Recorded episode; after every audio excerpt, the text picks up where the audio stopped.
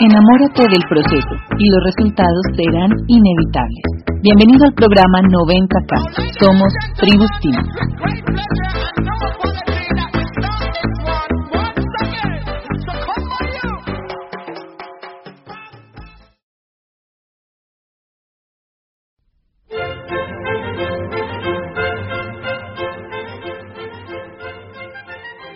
Estamos oyendo el segundo concierto de Brandenburgo de Johann Sebastian Bach. Fue escrita en 1717. Esta pieza de música, junto con otras muchas, fue incluida en un disco de oro que está a bordo de las naves espaciales Voyager 1 y Voyager 2. Fueron lanzadas al espacio en septiembre de 1977. Dos años más tarde, en marzo de 1979, el Voyager 1 se acercó a Júpiter mientras que el Voyager 2 lo hizo cuatro meses después. Ambas naves enviaron a la Tierra información útil para los astrónomos y fotografías maravillosas de este planeta nunca antes vistas. Luego de su visita a Júpiter, ambas naves fueron dirigidas hacia Saturno, llegando en noviembre de 1980 y agosto de 1981. En su viaje, la misión Voyager nos ha revelado información importante acerca de la composición de los planetas y el viento solar. Y entre otras cosas, se descubrió que Júpiter tiene anillos, que tiene tres lunas que antes no se conocían. Luego de su visita a Neptuno, los científicos hicieron que las naves tomaran diferentes direcciones. Diez años después, en 1990, el Voyager 1 pasó de la órbita de Plutón y salió de nuestro sistema solar. En noviembre de 2004, abandonó la zona llamada Termination Shock, que es la zona donde disminuye la fuerza de atracción del Sol y su influencia radioactiva es mínima. Ahora se encuentra en el espacio abierto, totalmente fuera de nuestro sistema solar. Para mayo de 2005, el Voyager 1 se encontraba a 14 mil millones de kilómetros del Sol viajando a una velocidad de 3.6 unidades astronómicas al año, o bien 53.108 kilómetros por hora. Una unidad astronómica es la distancia media de la Tierra al Sol, que es de 150 millones de kilómetros. Por su parte, el Voyager 2 está ahora a 10.400 millones de kilómetros del Sol, viajando a 3.3 unidades astronómicas al año. Son los más distantes artefactos creados por el hombre. Treinta años después de su lanzamiento, las venerables naves aún siguen transmitiendo información a la Tierra pese a la gran cantidad de radiación que han recibido en el clima hostil del espacio abierto. Desde donde se encuentran las naves, la Tierra no se puede ver a simple vista, y el Sol se ve tan pequeño que no es una opción para brindarles energía solar.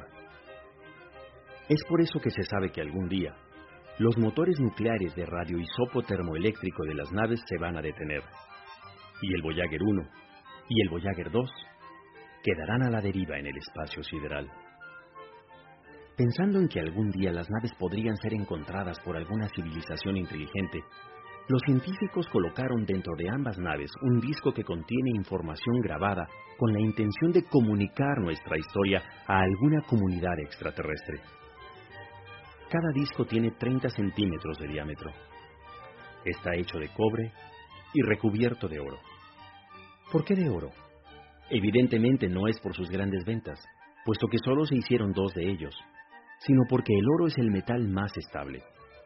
No olvidemos que pueden pasar miles de años si es que acaso el disco llega a estar en manos de alguien. Existen otros metales igualmente estables. Sin embargo, el hecho de hacerlos de oro obedece también a un sentido meramente sentimental. Cada disco está metido en una funda protectora de aluminio, junto con un estuche y una aguja. En la cara del disco están dibujadas en un lenguaje sencillo e intuitivo las instrucciones de cómo hacerlo girar para que la aguja lea la información que ahí viene grabada. Un comité de científicos encabezado por Carl Sagan se dio a la tarea de escoger los sonidos y las imágenes que mejor pudieran representar la diversidad de la vida y la cultura en el planeta. Se incluyeron sonidos emitidos por delfines y ballenas, el canto de diversos pájaros, el aire, el trueno, las olas del mar. El disco incluye mensajes de paz en 55 diferentes idiomas, incluido el latín y el código Morse. 115 imágenes codificadas en un lenguaje análogo y una selección musical de diferentes culturas y épocas. La primera de la lista es el segundo concierto de Brandenburgo de Johann Sebastian Bach que estamos escuchando.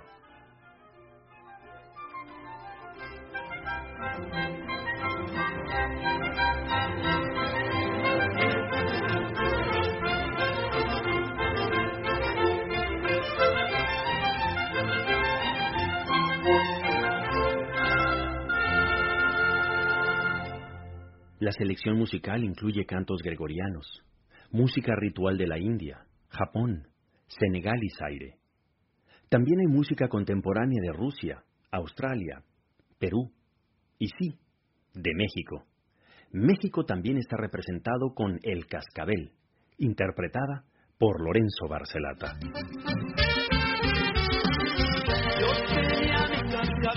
con una cinta morada, con una cinta morada Los científicos incluyeron dos piezas norteamericanas. Una es un blues y la otra es nada menos que Johnny B. Good, interpretada por su autor Chuck Berry.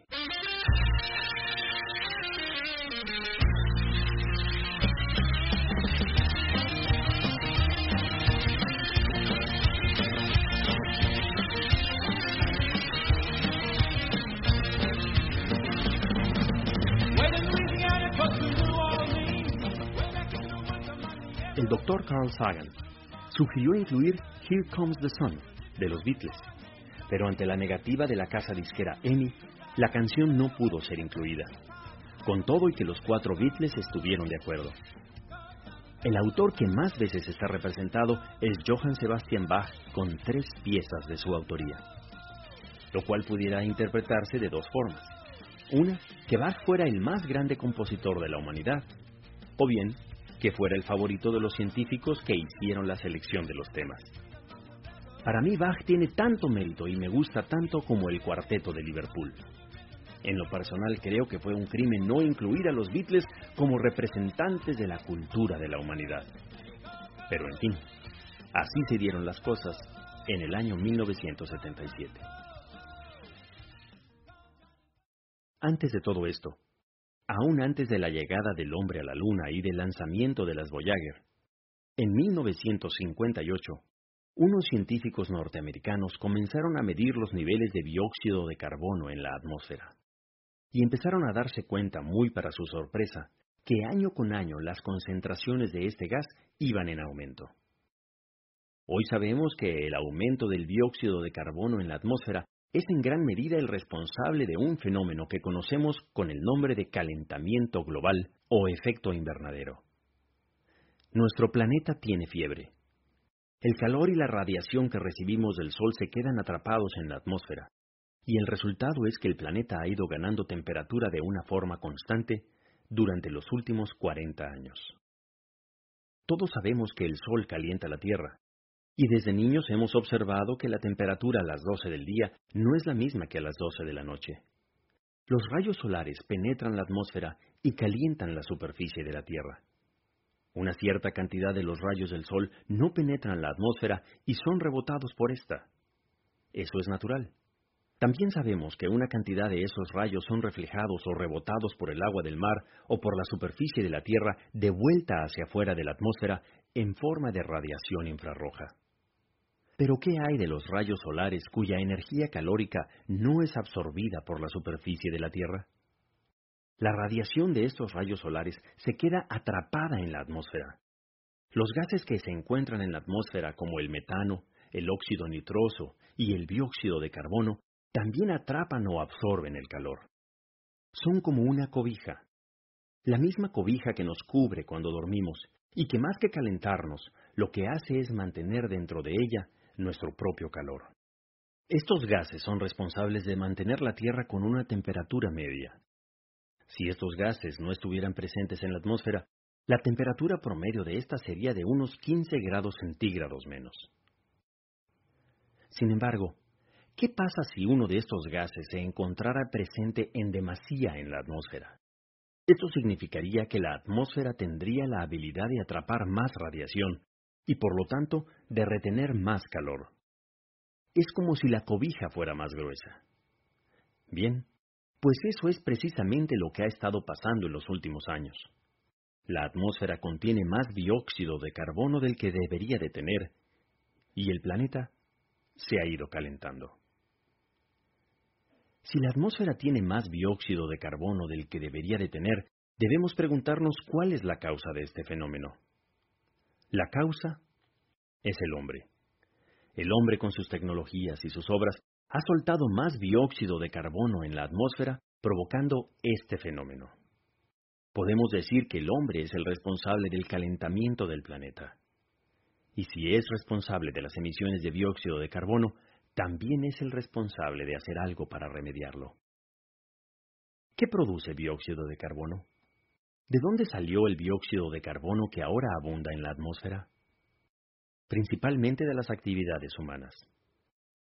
De acuerdo con el Consejo para la Defensa de los Recursos Naturales, los dos más grandes productores de gases de efecto invernadero son los autos y las plantas generadoras de energía eléctrica.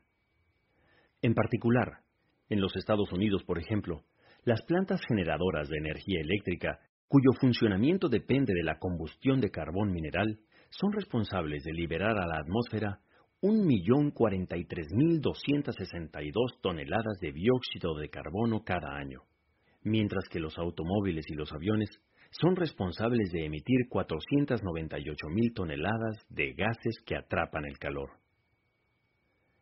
El año pasado, la atmósfera recibió 32 mil millones de toneladas de dióxido de carbono. Estados Unidos fue el responsable de 25% de estas emisiones. Y el 30% del CO2 que llega a la atmósfera proviene de incendios forestales, ya sean provocados por el hombre o no. Indonesia, quien está acabando con sus bosques y selvas, perdió el año pasado 10.117 kilómetros cuadrados de selva tropical y esa deforestación se tradujo en la emisión de 3.300 millones de toneladas de CO2 lanzadas a la atmósfera. Las cifras no mienten. Según el documental Una verdad inconveniente, en el verano de 2006 se rompieron las marcas de temperaturas máximas en 2.300 ciudades de Estados Unidos. En el año 2003, en el verano, en Europa, más de 35.000 personas murieron por culpa de la ola de calor. En lugares como Andhra Pradesh, en la India, se registró una temperatura de 122 grados Fahrenheit o 52 grados centígrados, y en Pakistán se registraron 125.6 grados Fahrenheit, que equivalen a 52 grados centígrados. Los 12 días más calurosos de toda la historia se han registrado entre 1995 y 2006. La concentración de CO2 en la atmósfera en 2005 fue de 379 partes por millón, la más alta en los últimos 650.000 años. En el verano del 2007, la capa de hielo que flota cubriendo gran parte del Polo Norte fue 25% más chica que en cualquier verano desde hace 30 años. A este paso, los expertos de la Universidad de Islandia en Reykjavik afirman que el Polo Norte estará totalmente libre de hielo para el año 2040. Aún durante el largo invierno ártico, la capa de hielo no se alcanzaría a formar. De hecho, por primera vez en la historia de la humanidad, el círculo polar ártico se hizo navegable. En septiembre de 2007, el estrecho noroeste, como se le conoce al paso del Pacífico al Atlántico, sorteando las islas del archipiélago canadiense, estuvo tan libre de hielo que ambos mares se conectaron. El área que se derritió durante el verano fue más grande que la superficie de los estados de Texas y Nuevo México juntos. Se necesitan barcos con equipos especiales, pero gracias a la falta de hielo, la ruta marítima de Nueva York a Tokio ya no requiere pasar por el Canal de Panamá, sino que al cruzar por el norte de Canadá se ahorran más de 4.000 kilómetros. Esta es una buena noticia para las empresas navieras. Tal vez sí, pero no lo es para los osos polares. El Instituto de Investigaciones Geológicas de Estados Unidos afirma que dos terceras partes de la población de osos polares va a desaparecer. Primero, porque no tendrán la superficie, es decir, el hielo para vivir. Y segundo, porque al calentarse los mares disminuye la población de bacalao. Si hay menos bacalao, la cadena alimenticia de los osos polares se verá afectada. Los osos polares se van a morir de hambre o ahogados. En el Polo Sur sucede lo mismo. Los glaciares de Antártida han perdido grandes cantidades de hielo. ¿Y a dónde va a parar toda esa agua? Los expertos afirman que el nivel medio del mar aumentará 6 metros. Esto significa la inminente desaparición de grandes extensiones de terreno, lo que conllevará al desplazamiento de millones de personas. Los detractores de esta teoría afirman que el nivel del agua no va a subir, puesto que el hielo ya se encuentra flotando en el agua. Es decir, que no va a subir el nivel del mar, porque no le estaríamos echando más agua al mar. En otras palabras, el agua ya está ahí y solo pasa de su estado sólido a su estado líquido. Este razonamiento es lógico y se demuestra si observamos un vaso de agua con hielo.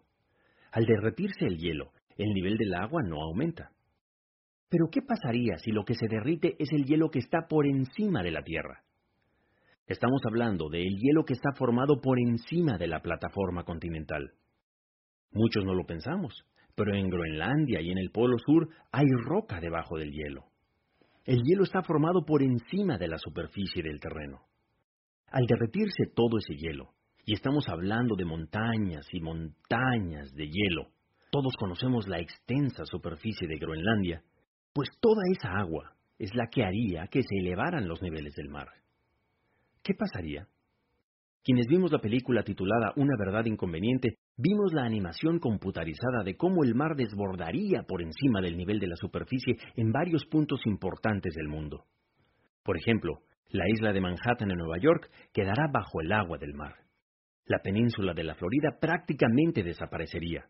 Lo mismo que Holanda, el área conurbada alrededor de Beijing y Shanghái, y la provincia de Calcuta en la India. Piensa en lo que serían 200 millones de personas desplazadas. Dos veces la población de México tendría que buscarse un nuevo lugar para vivir.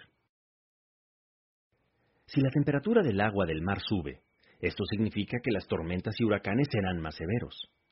En los últimos años hemos visto huracanes cuya fuerza destructora ha sido enorme, y los expertos afirman que el cambio en el comportamiento de los huracanes se debe al cambio climático del planeta, como los huracanes Jean, Frances e Iván, que impactaron la península de la Florida en septiembre de 2004. En ese mismo año, en Japón, hubieron 10 tifones, lo cual sobrepasó la marca anterior de 7 tifones en un año.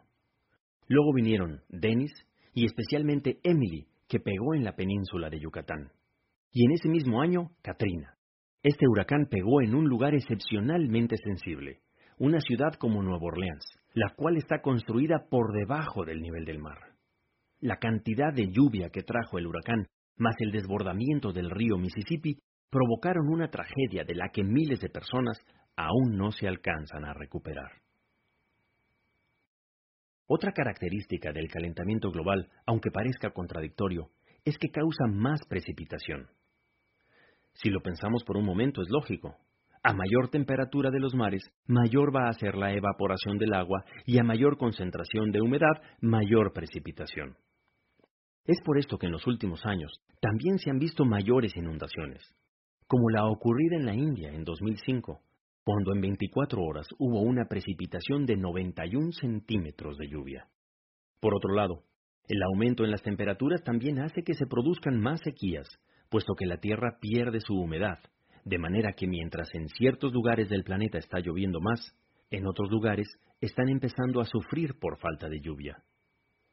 En 2007, en el suroeste de China, 17 millones de personas se quedaron sin agua potable por una sequía en la cuenca del río Jialinjiang.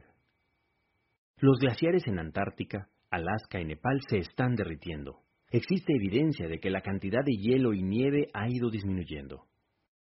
Los glaciares de Nepal son particularmente importantes, ya que el 40% de la población de la humanidad obtiene su agua potable de los ríos y manantiales que se alimentan del agua que baja de estos glaciares. Cuando yo recibí esta información de forma clara y directa, me hice la misma pregunta que tú te estás haciendo ahora. ¿Cómo es que todo esto está sucediendo en el planeta donde yo vivo y yo no estaba enterado? Hay varias buenas razones. La primera es que parece demasiado malo como para ser cierto. La segunda es que hay una buena cantidad de intereses involucrados en todo esto. Es curioso, pero con frecuencia me encuentro con personas que me dicen eso del calentamiento del planeta es un mito, que no es cierto, que son inventos de ecologistas exagerados. Yo no soy un científico y me tengo que guiar, al igual que tú, por lo que dicen los científicos. Encontré las siguientes citas. La primera de parte del panel intergubernamental acerca del cambio climático de la Organización de las Naciones Unidas. El calentamiento del sistema climático del planeta es inequívoco. Termina la cita. La segunda, de un congresista norteamericano de nombre James Sensenbrenner. Creo que hay un sano debate ya desde hace tiempo, aunque los científicos que creen en el calentamiento del globo son la mayoría. Y la tercera cita. Estamos llegando al punto en que es muy difícil negarlo. Christine Todd Winterman, ex administradora de la Agencia de Protección al Ambiente de los Estados Unidos. ¿Y yo qué puedo hacer? Bueno, hay muchas cosas que podemos hacer. Muchas. Muchas. Más de lo que puedes imaginar. Desde luego que cambiar tu auto por un automóvil híbrido es una ayuda. Y cambiar el auto híbrido por una bicicleta lo es más. Tanto como caminar más. Usar el transporte público. Sin embargo, hacer cosas tan sencillas como mantener nuestros motores afinados y los neumáticos perfectamente inflados puede hacer una gran diferencia. Cualquier cosa que limite o disminuya nuestras emisiones de dióxido de carbono es bienvenida. A la cantidad de emisiones de dióxido de carbono que una persona deja tras de sí a su paso por este planeta, se le ha venido a llamar huella de carbón. La idea es que debemos de tratar de reducir nuestra huella de carbón. A continuación, vamos a hacer un recuento de las cosas que todos podemos hacer, empezando el día de hoy, para reducir nuestra huella de carbón. Nos parecerá extraño que la mayor parte de estas recomendaciones tiene que ver con el ahorro de energía eléctrica. Tal vez no nos damos cuenta o no lo notamos, pero la generación de energía eléctrica es responsable de la mayor parte de las emisiones de dióxido de carbono. La energía se produce moviendo unas grandes turbinas que giran con aire caliente. ¿Y cómo se calienta el aire? Quemando carbón mineral. Si reducimos el uso de energía eléctrica, habremos contribuido a tener una atmósfera más limpia. De acuerdo con la Agencia de Protección al Medio Ambiente, un hogar promedio en los Estados Unidos genera 20.000 kilogramos de gases de efecto invernadero cada año. Desde luego que hay otras formas de generar energía eléctrica, como lo es el uso de la energía solar o la del viento, pero en tanto que todas las casas no vengan equipadas con fotoceldas solares, o estas tecnologías no estén totalmente a nuestro alcance, vamos a tener que hacer muchas otras acciones.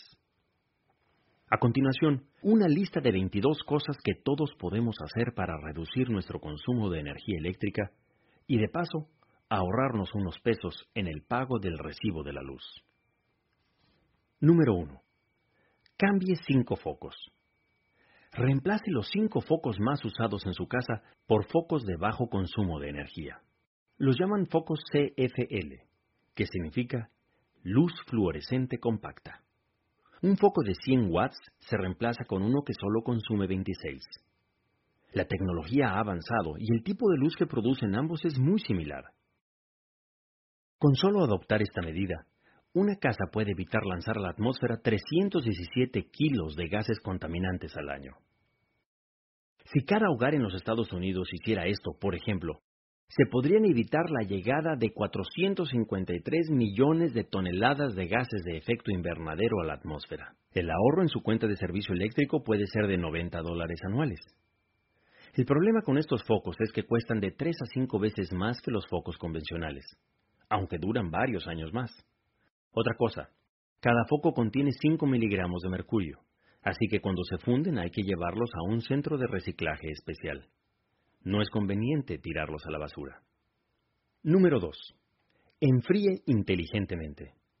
Cerca de la mitad de la energía eléctrica que usamos en casa se destina a enfriar o calentar la casa. Cambiar los filtros y mantener su sistema de enfriamiento en buen estado, así como un termostato bien calibrado, le pueden ayudar a disminuir su huella de carbón en unos 816 kilogramos al año. El ahorro, unos 100 dólares anuales. Revise los sellos o los empaques de puertas y ventanas. Antes de prender el aire acondicionado, verifique la temperatura exterior. Aún en los lugares más extremosos, hay una buena cantidad de días al año en que con tan solo abrir una ventana podemos mantener la casa ventilada y a una temperatura agradable. Y la próxima casa que se construya, que tenga los techos cubiertos de fotoceldas solares. Considere las turbinas eólicas que convierten el viento en energía. La calefacción la podemos obtener del subsuelo. Se llama calefacción geotérmica y es más ecológica y barata que la típica calefacción a base de quemar gas licuado de petróleo, que a su vez, al consumirse, emite más CO2. Existen tecnologías para extraer el calor del subsuelo y transmitirlo hacia la superficie para calentar la casa. Número 3. Congele ese congelador. Deshágase de los viejos aparatos y reemplácelos por unidades nuevas más eficientes. Por ejemplo, un refrigerador eficiente puede ahorrarle a usted unos 100 dólares anuales y al planeta unos 226 kilogramos de CO2. Número 4. Reducir y reciclar. Reducir su basura en un 25% reducirá su huella de carbón en 453 kilogramos al año. Reciclar las latas de aluminio, las botellas de vidrio, el papel periódico puede reducir las emisiones de su hogar en 385 kilogramos. 5. Seque la ropa por medio de la energía solar. Es decir, saque la ropa para que se seque al sol. Use su secadora de ropa solo en los días nublados o cuando sea muy necesario secar la ropa de noche. La secadora de ropa de gas contamina doblemente pues además del consumo de energía eléctrica del motor, calienta el aire por medio de la combustión del gas, lo cual también suelta dióxido de carbono a la atmósfera. En un estudio reciente de la Universidad de Cambridge, se concluyó que el 60% de la energía asociada a una camiseta de algodón tiene que ver con lavarla y secarla. Durante su vida útil, una camiseta de algodón puede dejar tras de sí una huella de 4 kilogramos de dióxido de carbono. Otra cosa, cada vez que lavamos con agua caliente emitimos más CO2. Lave su ropa con agua tibia. Número 6. Trabaje cerca de casa. O deje que sus empleados trabajen cerca de casa. En Seattle, Washington, el Departamento de Bomberos descubrió que solo el 4% de los bomberos trabajaban en la estación más cercana a su casa. Se redistribuyó el plantel de bomberos y todos ahorraron tiempo, gasolina y contaminación.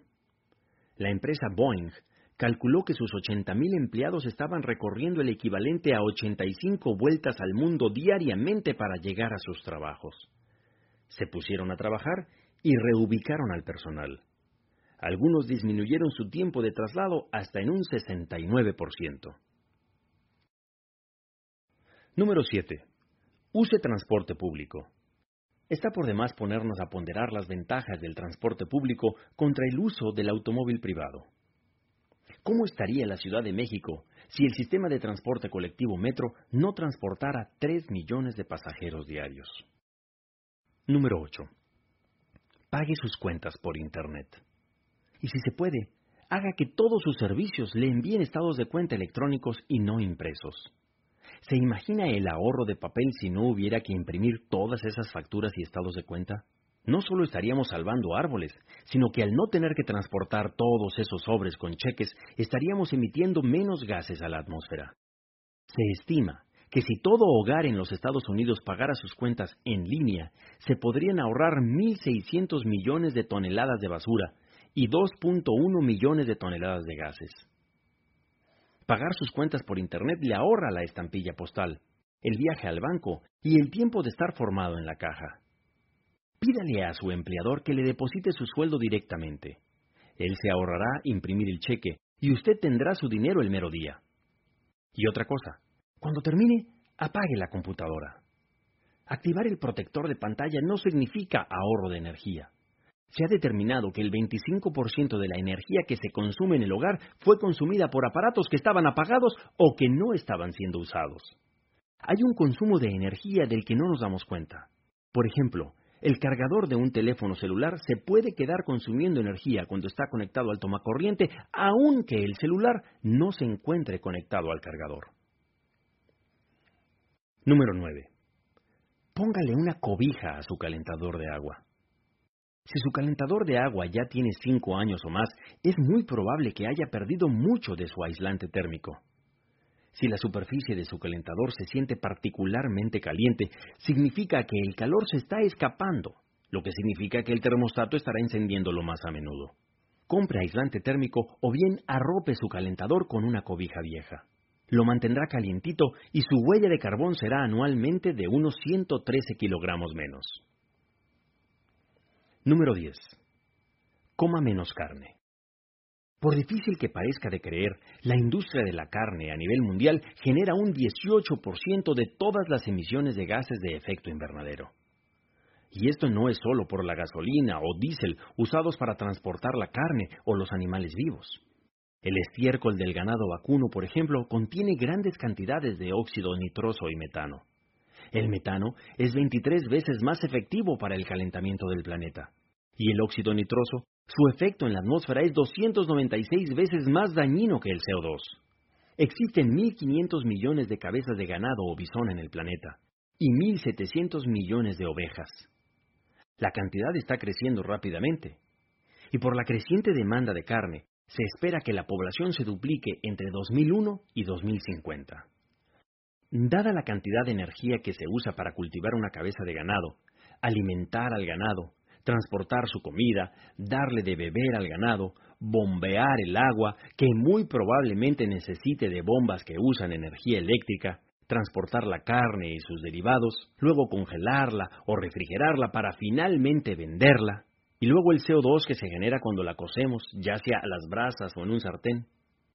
Por lo anterior podemos pensar que el filete miñón de 200 gramos es tan contaminante como una camioneta Homer de 8 cilindros.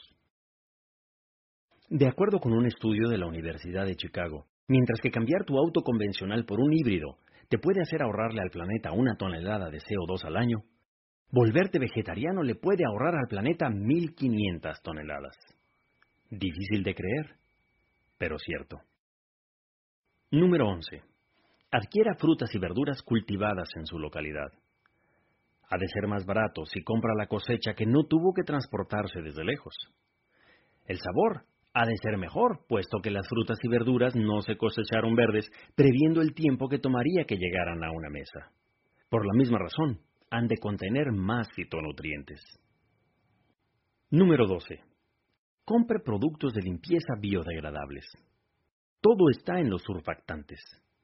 Hay detergentes que son más dañinos que otros. Tal vez quiera investigar un poco. Hay compañías que incluso han ganado premios que otorgan entidades como la Organización de las Naciones Unidas por su compromiso con el medio ambiente. Una de ellas produce detergentes y una gran variedad de productos de limpieza. Pregunte a quien le prestó esta grabación. Número 13. Adquiera productos concentrados. Tal vez sean más costosos. Claro que cualquier producto que se vende ya diluido en agua va a ser más barato. Sin embargo, Comprando productos concentrados, el ahorro es para todos. Menos botellas significa menos plástico. Y también significa tener que transportar menos cajas de botellas, lo cual también es un ahorro en la emisión de gases contaminantes. Lo anterior también se traduce en menos viajes al supermercado. Número 14. Vacíe la cajuela de su auto. Hay quienes no tienen dónde guardar sus palos de golf y acostumbran guardarlos en la cajuela del carro. Hay quienes olvidan bajar sus palos de golf el domingo y los pasean por toda la ciudad durante toda la semana. Tal vez no sean palos de golf, sino una bola de boliche o tal vez una caja de herramientas. Todo el peso de más que lleve en su coche se traduce en un consumo mayor de combustible. Número 15. Infle bien las llantas de su auto. Tómese unos minutos en verificar la presión de las llantas de su auto. Si están bien infladas van a durar más y su auto va a darle un mejor rendimiento de combustible. Número 16. Plante una barda de bambú. Dicen que buenas bardas hacen buenos vecinos. Es mejor que hacer una barda de madera procesada, para la cual hubo que talar un árbol. El bambú crece solo, y algunas especies crecen hasta un pie al día. El bambú absorbe más CO2 que cualquier otro arbusto o seto. Pregunte a un experto para conocer qué variedad de bambú crece en su localidad. Número 17. Quítese la corbata. El gobierno de Japón dispensó el uso de la corbata para todos los trabajadores durante el verano del año 2005. Cambiaron los trajes por una vestimenta casual en colores tropicales. El gobierno se propuso mantener la temperatura de las oficinas a 28 grados centígrados. Como consecuencia, el ahorro en energía eléctrica se tradujo en la no emisión de 79.000 toneladas de CO2. ¿Qué pasaría si se pudiera subir un poco la temperatura en los restaurantes, los cines, los centros comerciales y muchos otros lugares? ¿Por qué estamos tan acostumbrados al aire acondicionado? Número 18. Lleve su auto al cambio de aceite en lugares donde el aceite es entregado para su reciclaje. Y si usted realiza su propio cambio de aceite, no inicie la tarea hasta saber a dónde va a llevar el aceite usado para su procesamiento. Número 19. Recicle las baterías. No tire las baterías ni de carro, ni las de las cámaras y juguetes a la basura. Los químicos contenidos dentro de las baterías son altamente contaminantes. Lleve las pilas usadas a lugares donde las reciclan. Tal vez en su localidad no exista un centro de reciclaje para baterías usadas.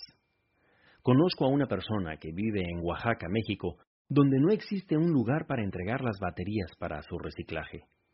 Lleva muchos años guardándolas en su casa, esperando a que la cultura del reciclaje llegue a su localidad. Por cierto que ha reducido mucho su consumo de pilas reemplazándolas por pilas recargables. Lo mismo va para las baterías de los teléfonos celulares y otros aparatos recargables, como taladros inalámbricos, computadoras portátiles, linternas y demás. Número 20. Reutilice las botellas de agua. No vamos a decir que no tome agua o que no compre una botella de agua si un día tiene sed. Pero si nos comprometemos con nosotros mismos a comprar menos agua embotellada o bien a reutilizar al menos una vez cada botella de agua que compremos, estaremos reduciendo a la mitad nuestro consumo de botellas de plástico. Cuando se termine el agua, no tire la botella. Al llegar a casa rellene la botella con agua hervida o bien adquiera un sistema de purificación de agua. El ahorro económico es increíble y mejor aún, rellenando o reciclando las botellas de plástico en casa, reduciremos nuestra huella de carbón. En el proceso de fabricar cada botella, se usó de tres a cinco veces el agua que contiene la botella. Anualmente se usa un millón y medio de toneladas de plástico para fabricar las botellas. Y para producir ese plástico se necesitaron 17 millones de barriles de petróleo además de la energía eléctrica, la impresión de las etiquetas, el transportar las botellas a las tiendas y luego intentar reciclar el plástico de lo que está hecha la botella. Como puedes ver, son muchos los factores ambientales asociados a la botella de agua. La próxima vez piénsalo. Pregunta a la persona que te prestó esta grabación. Él o ella te puede ofrecer una forma práctica para obtener agua purificada en tu propia casa. Número 21. Cuando adquiera una impresora, busque una impresora que acepte cartuchos reciclados o reciclables. Prefiera tintas o toners hechos de tintas amigables con el medio ambiente y cada vez que esté a punto de imprimir algo, piense en su huella de carbón. Y por último, número 22. Viva una vida más simple. Aprenda a vivir una vida más sencilla. Aléjese del ruido. Preste algo cuando se lo pidan y pida prestado antes de comprar ese artículo o herramienta que tal vez solo va a usar una vez. repare, recicle, reutilice, comparta. Haga cualquier cosa que reduzca su huella de carbón. Camine. Medite. Consuma menos. Sea consciente. Es lógico pensar que hay personas que han dejado una huella de carbón mínima en su paso por este planeta. Probablemente las personas que viven en lugares remotos, alejados de la civilización, de la energía eléctrica.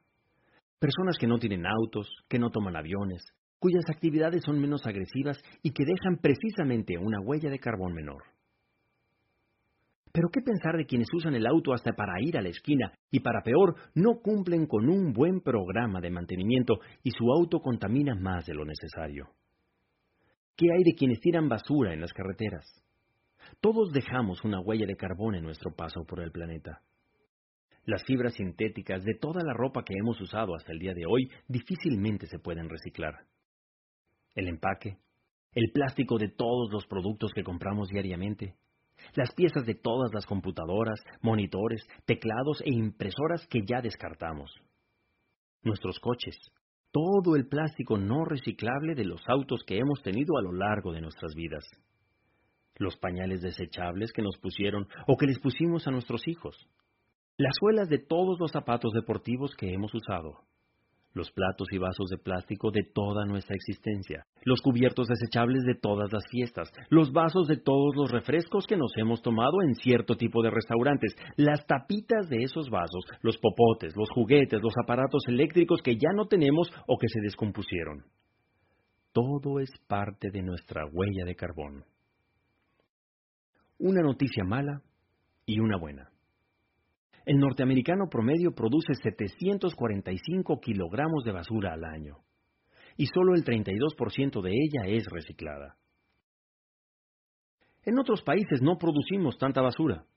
Sin embargo, por la razón que sea, reciclamos menos. Ahora la buena noticia. La buena noticia es que no todas son malas noticias.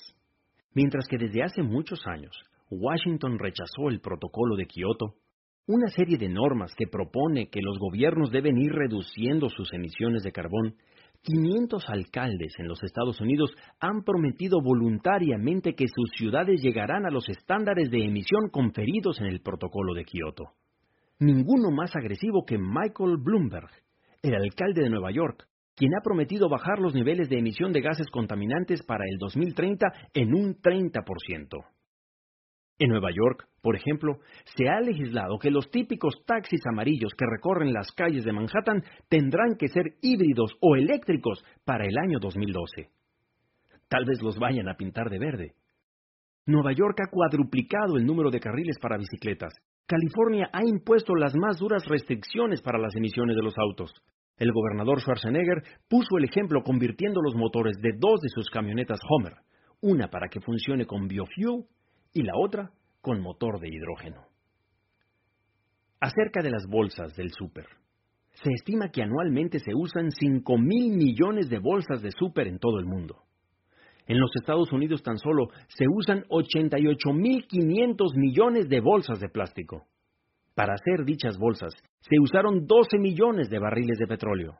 Se estima que la familia promedio norteamericana de cuatro integrantes usará 1.460 bolsas de plástico en un año.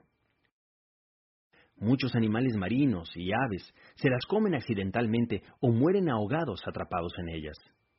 Según un estudio de la ONU, se estima que hay 17.000 objetos de plástico por cada kilómetro cuadrado de superficie del mar.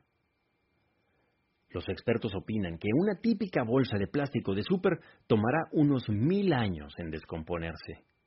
Lo anterior motiva al siguiente debate. ¿Hay que imponer un impuesto a las bolsas de plástico o prohibirlas? Lo segundo invita al siguiente debate, que es si usar bolsas de papel es mejor que usar bolsas de plástico. Hablando de las bolsas de papel, de acuerdo al Consejo para la Defensa de los Recursos Naturales, para hacer de papel todas las bolsas de supermercado que se demandan en Estados Unidos en un año, habría que talar 14 millones de árboles. Cualquiera diría que el problema se acaba cuando decidamos que es mejor o menos peor, usar 12 millones de barriles de petróleo o talar 14 millones de árboles. No hay una respuesta correcta. Con todo y que son biodegradables, las bolsas de papel consumen más energía durante su producción y como pesan más, consumen más combustible a la hora de transportarlas. Es decir, que dejan una huella de carbón mayor. Las bolsas de papel son más caras, las de plástico más baratas, y aunque son 100% reciclables, en Estados Unidos, que es de donde viene esta estadística, menos del 1% de las bolsas de plástico se reciclan. Los ecologistas aplauden cualquier tipo de esfuerzo que se haga para reducir el uso de las bolsas desechables, no importando de qué estén hechas. Por ejemplo, países como Irlanda, Bangladesh, India, Ruanda, Sudáfrica y Uganda ya han prohibido o tasado con un impuesto las bolsas de plástico. Francia hará lo mismo, pero la restricción está limitada solo a París y entrará en vigor en todo el país hasta el año 2010. La ciudad de San Francisco en Estados Unidos ha prohibido el uso de bolsas que no sean biodegradables en las tiendas de comida y en las farmacias. Pero el campeonato se lo lleva Taiwán, quien ha prohibido el uso no solo de las bolsas de plástico, sino de todo plato, vaso, tapita, taza, cubierto o popote desechable si es de plástico. Pero volviendo al debate de si plástico o papel. La alternativa más aceptada es la de ir al mercado como lo hacían nuestras mamás o abuelas con una bolsa grande de plástico o de tela, que a falta de mejor nombre se llamaba bolsa de mercado. Sí, las hay de todos tamaños. Las mejores son las de doble asa. ¿Quién sabe cuántas bolsas de plástico o de papel le ahorramos al planeta yendo al supermercado con una bolsa de mercado? Una vez más, una de mis R's favoritas de la ecología. Reutilizar. En respuesta a lo anterior, la industria de la moda de diseñador no se quedó atrás, y fabricantes como Louis Vuitton, Hermes y Stella McCartney, sí, la hija de Sir Paul McCartney, han lanzado al mercado bolsas de mercado de diseñador, cuyos precios empiezan en los 500 dólares, hasta la más cara, la Louis Vuitton, diseñada por Marc Jacobs, que cuesta 1.720 dólares. Se trata de una bolsa confeccionada en lona con el logo Louis Vuitton bordado con 620 chaquiras de oro y plata. Así que ahora lo in, lo chic, lo fashion es ir al súper con una bolsa de mercado de diseñador y no contaminar el planeta con bolsas de plástico. Yo me pregunto si una señora que tiene como para comprarse una bolsa de 1.720 dólares, si acaso, va al mercado. Y otra idea para rematar la ironía. No nos preguntemos de qué eran las bolsas en las que les entregaron sus bolsas a las señoras que corrieron a comprarlas cuando salieron a la venta. Sí, las bolsas eran de plástico. Los complicados problemas del mundo requieren de un sistema de pensamiento innovador y creativo, así como de mayores niveles de compromiso. Los problemas del mundo son problemas de todos. Próximamente se abrirá un nuevo capítulo en la aviación comercial que liberará a cualquier aerolínea de hacer viajes transatlánticos. Esto provocará tal competencia entre las aerolíneas que el ahorro para los viajeros será de 16 mil millones de dólares. Sin embargo, al aumentar los viajes, se emitirán otras tres y medio millones de toneladas de CO2. El crecimiento que han tenido las economías de la India y China obliga a que produzcan más energía eléctrica para abastecer la creciente demanda. Entre 1990 y 2007, el consumo de energía eléctrica creció 37% en la India y 53% en China. El gobierno de Beijing está construyendo nuevas plantas generadoras de energía, todas ellas con el sistema convencional de quemar carbón mineral. Para ser exactos, en China cada semana se inaugura una nueva planta generadora de energía. Estas cifras son como para estremecernos. Sin embargo, si comparamos que las emisiones de un norteamericano promedio son de 21.75 toneladas al año con las de un chino tan solo de 4.03, podemos ponernos a pensar. Un hindú promedio habrá emitido solamente 1.12 toneladas al año. El 50% de la población de la India puede pasar su vida entera completamente desconectado de la red de energía eléctrica. 500 millones de niños en el mundo no tienen acceso a la electricidad. Tal vez tú seas de los que no creen en el calentamiento global. Un familiar mío muy cercano no cree que sea cierto que el planeta se esté calentando. Sin embargo, cree y entiende que cualquiera que sea el problema o su causa, lo podemos componer si empezamos por componernos a nosotros mismos. En los últimos años, el mundo ha sido testigo de una lista interminable de eventos históricos. Más o menos al mismo tiempo que las naves Voyager 1 y Voyager 2 fueron lanzadas al espacio, la era industrial dio paso a la era de la información. El teléfono le dio paso al fax, el fax al módem, y ese le abrió las puertas a la Internet. La televisión por cable nos dio más opciones de entretenimiento e información, y por ese mismo cable hoy tenemos la banda ancha, la cual ha hecho que la videoconferencia sea una práctica cotidiana y el recibo de llamadas de larga distancia sean cosas del pasado. En esos mismos 30 años, la Guerra de las Galaxias inició una nueva forma de hacer cine. Pasamos del disco de acetato al cassette, de ahí al disco compacto y de ahí al MP3 y otros formatos. Un actor llegó a ser presidente de Estados Unidos, un prisionero llegó a ser presidente de Sudáfrica y un papa visitó una mezquita musulmana. Los palestinos y los judíos se dieron la mano, en dos ocasiones, al menos por un día. Una nueva enfermedad llamada SIDA nos hizo reflexionar sobre nosotros mismos. Los hippies empezaron a peinar canas. Miles de manifestantes mueren a manos del gobierno chino en la plaza de Tiananmen. Estados Unidos inició la guerra del Golfo Pérsico. El peor desastre nuclear tuvo lugar en Chernobyl. La NASA colocó dos vehículos de control remoto en la superficie de Marte. El Centro Mundial de Negocios en Nueva York fue derrumbado por el impacto de dos aviones comerciales secuestrados por terroristas. Rocky Balboa subió nuevamente al ring a los 60 años de edad. En México, un cardenal, un animador de televisión, el presidente de un partido político y un candidato a la presidencia fueron asesinados en condiciones aún no esclarecidas.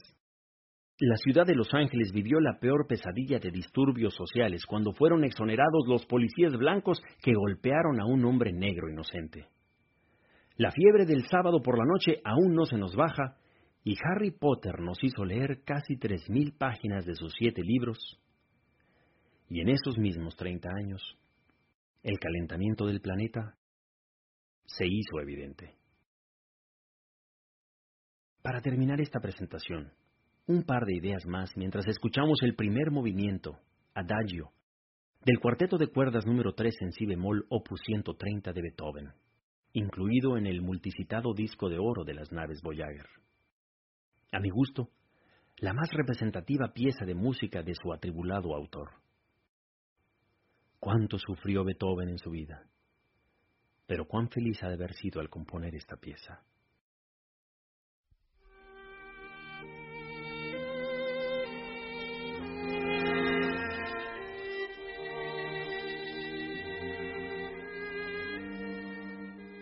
Ante la insistencia de Carl Sagan, el Voyager 1 viró 180 grados. Enfocó sus cámaras hacia el Sol y tomó una última serie de imágenes. Una última foto familiar antes de la despedida. La nave se encontraba a 6.400 millones de kilómetros de la Tierra. En la imagen la Tierra se ve tan pequeña y pálida que la foto no puede más que estremecernos. Esa es nuestra casa. Eso somos nosotros, dijo el doctor Carl Sagan al ver la imagen. En ella, toda persona que amamos, toda persona que conocemos, toda persona de la que hemos sabido o escuchado, todo ser humano que haya existido, ha vivido ahí su vida. Todo está ahí, un puntito azul en el espacio un granito de arena en medio de la creación de Dios. Toda pregunta y toda respuesta está aquí en nuestra nave espacial. La naturaleza nos da todo lo que necesitamos para vivir en la Tierra. Somos visitantes del planeta. Nuestro paso por ella es apenas un segundo en el tiempo. Seamos un visitante cortés. Vamos a dejar la tierra sucia cuando nos vayamos. ¿O seremos un visitante educado que no toca aquello que no se le permite y que deja las cosas como las encontró? ¿Qué tiene que pasar para que hagamos conciencia de lo que le estamos haciendo al planeta? Existen todas las tecnologías para generar la energía eléctrica y para impulsar los medios de transporte que necesitamos de una forma que hagamos un impacto menor en la atmósfera. La inteligencia del hombre ha podido crear todas las alternativas que podrían hacer la diferencia. Yo te pregunto si existe la voluntad. Es posible que los países y sus gobernantes no tengan la voluntad de hacer un cambio. Pero tú puedes hacer el cambio en tu vida. En este disco hemos mencionado cuáles son las cosas que tú y yo podemos hacer. Y esas pequeñas acciones diarias son las que pueden crear la diferencia. Tal vez no perdamos la tierra, pero algunos de sus paisajes sí. Damos por descontado que el mar ahí va a estar, que los desiertos y los ríos ahí van a estar. Pero aquello que damos por descontado, lo podemos perder para siempre. ¿Seguiremos lanzando 70 millones de toneladas de gases contaminantes todos los días? ¿Seguiremos siendo tan egoístas? La misma humanidad que pudo mandar a un hombre a la luna y enviar esas naves al espacio es la misma humanidad que ha permitido que el día de hoy hayan más de 20 guerras en todo el mundo. Que ahora mismo hermanos y hermanas se disparan y se matan buscando quién sabe qué objetivos. La misma humanidad que permitió que hoy se murieran 30.000 niños menores de 5 años de hambre o por enfermedades relacionadas con la pobreza y que hubieran sido perfectamente prevenibles. La misma humanidad que se va a ahogar en sus propios gases o por el calentamiento global provocado por su propio egoísmo.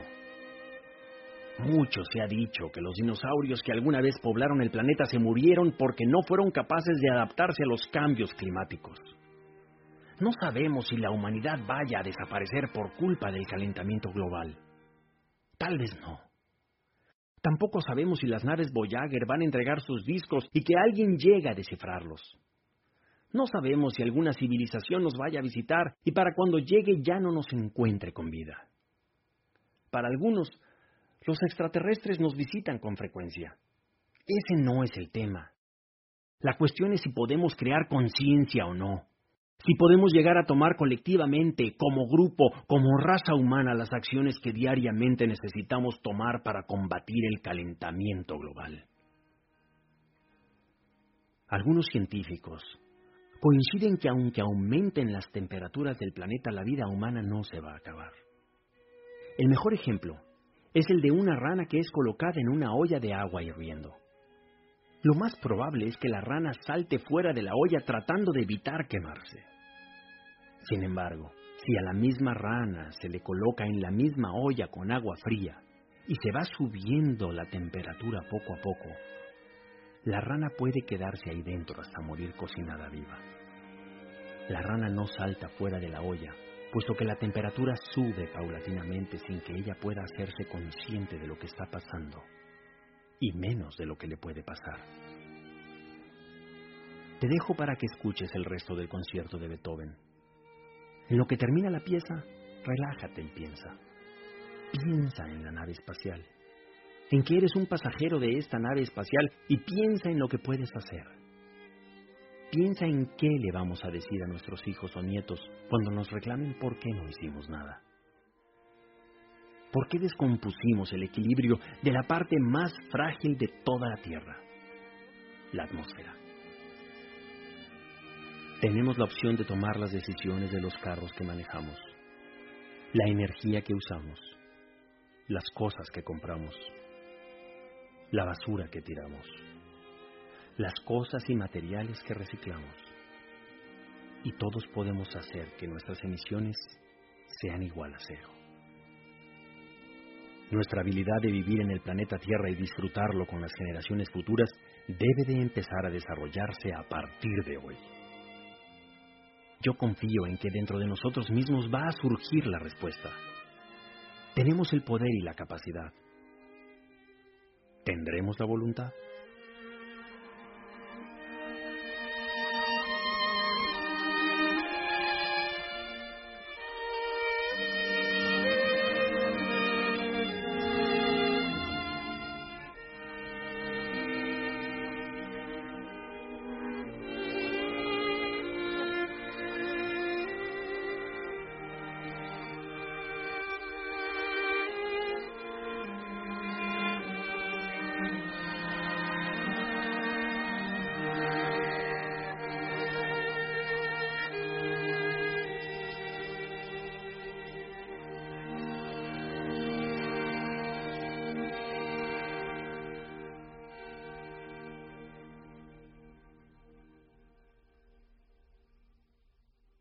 El Voyager 1 se dirige a la estrella AC-79388 ubicada en la constelación de la Osa Mayor.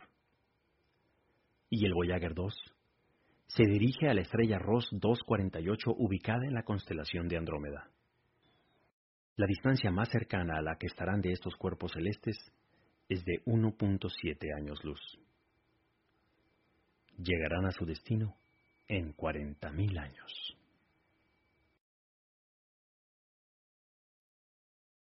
Las cifras y estadísticas que forman parte de este programa fueron tomadas de las revistas Time, Newsweek, el diario USA Today y el documental Una verdad inconveniente, así como diversos artículos publicados por universidades e instituciones respetables.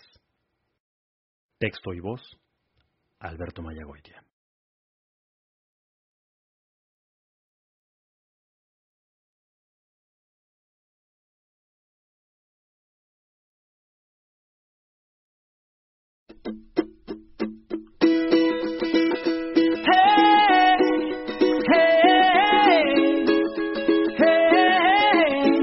Somos Tribus Team.